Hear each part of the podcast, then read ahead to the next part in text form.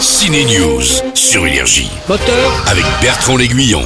action Après Permis de construire, Didier Bourdon et Eric Fraticelli refont équipe dans une comédie corse inestimable, raconte l'histoire vraie d'un trio qui découvre un trésor en pêchant des oursins, oui oui, et c'est le DJ Philippe Corti qui se joint à eux. Si elles proviennent de la mer, elles appartiennent à l'État. Elles viennent de la Terre. Et où tu les as trouvées Parce que toi, il y en a d'autres. Comme celle-là. À qui elle est celle-là Hop, elle est à l'État. Hop, elle est à nous. Hop, elle est à l'État. Et hop, elle est à nous. Pour raconter cette histoire, les acteurs se sont donc mis à l'eau en enfilant des combinaisons de plongée pour le moins exotiques et sur mesure.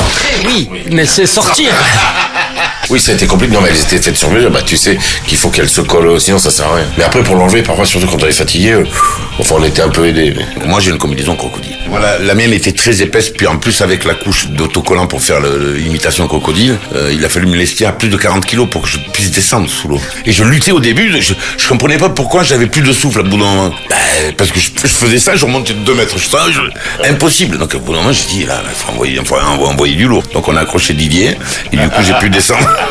Enfoiré. Ma sortie ciné préférée de la semaine est sur la plateforme Netflix. Voleuse, signée Mélanie Laurent, est une sorte de mission impossible féminin dans lequel Adèle Exarchopoulos et Philippe Catherine crèvent l'écran. Vous savez comment on me surnomme Non. Le cerveau. Je crois que c'est ironique. À la semaine prochaine pour de nouvelles sorties ciné. Non mais faut qu'on lui paye un verre. Énergie. Ciné News.